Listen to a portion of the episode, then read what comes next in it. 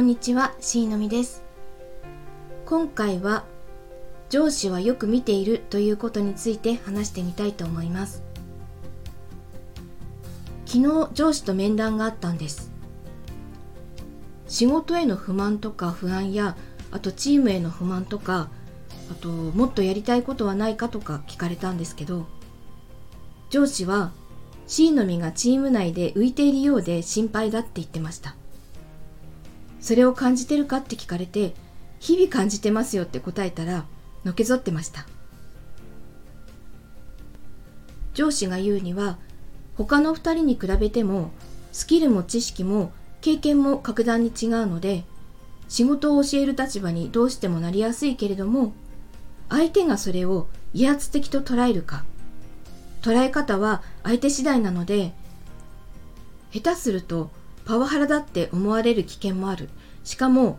チーム内での立場はフラットなのがまた難しいよねって言われました。まあそうだろうなって思いました。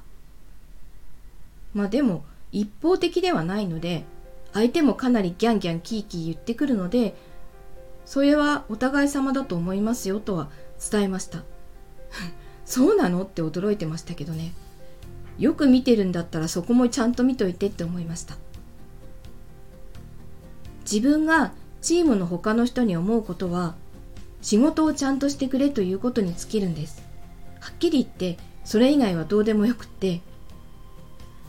きちんと手順を踏んでやらないと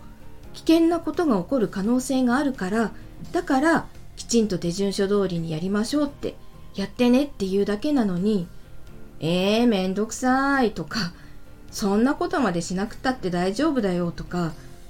私頭悪いから理解できないとか、そういうふうに言われるとカチンってくるわけですよ。実際、手順書通りにやらずにやらかしたことが何度かあるわけですよ、その人たちは。仕事なんだから、これでお給料もらってるんだからちゃんとやってほしいって思うわけですよ。今うちの会社は急激に規模が大きくなっているところなので部署も増えて人材不足でもあるんです。その取りまとめる人たちの人材不足っていうんですかね。あちこちで兼任をしている人も何人かいるんですけど上司はこのシステム運用の仕事だけでは C の実はもったいないなと思っています。って言ってました。この後聞いたことがすごい衝撃だったんですけど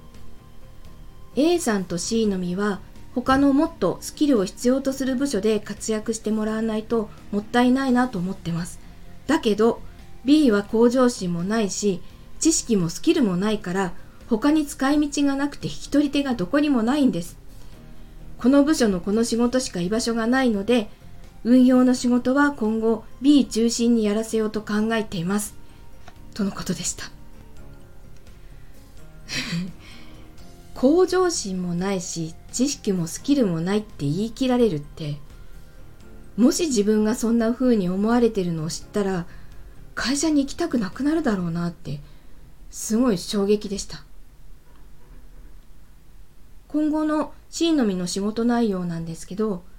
今のチームにもいつつサーバーとかシステムの構築とかメンテナンスとか技術方面の仕事が増えていくようです新しい知識やスキルを身につけなくてはいけないのでもちろん大変なんですけど今からとてもワクワクしてますということで今回は上司はよく見ているということについて話してみました。聞いていただきありがとうございました。それではまた。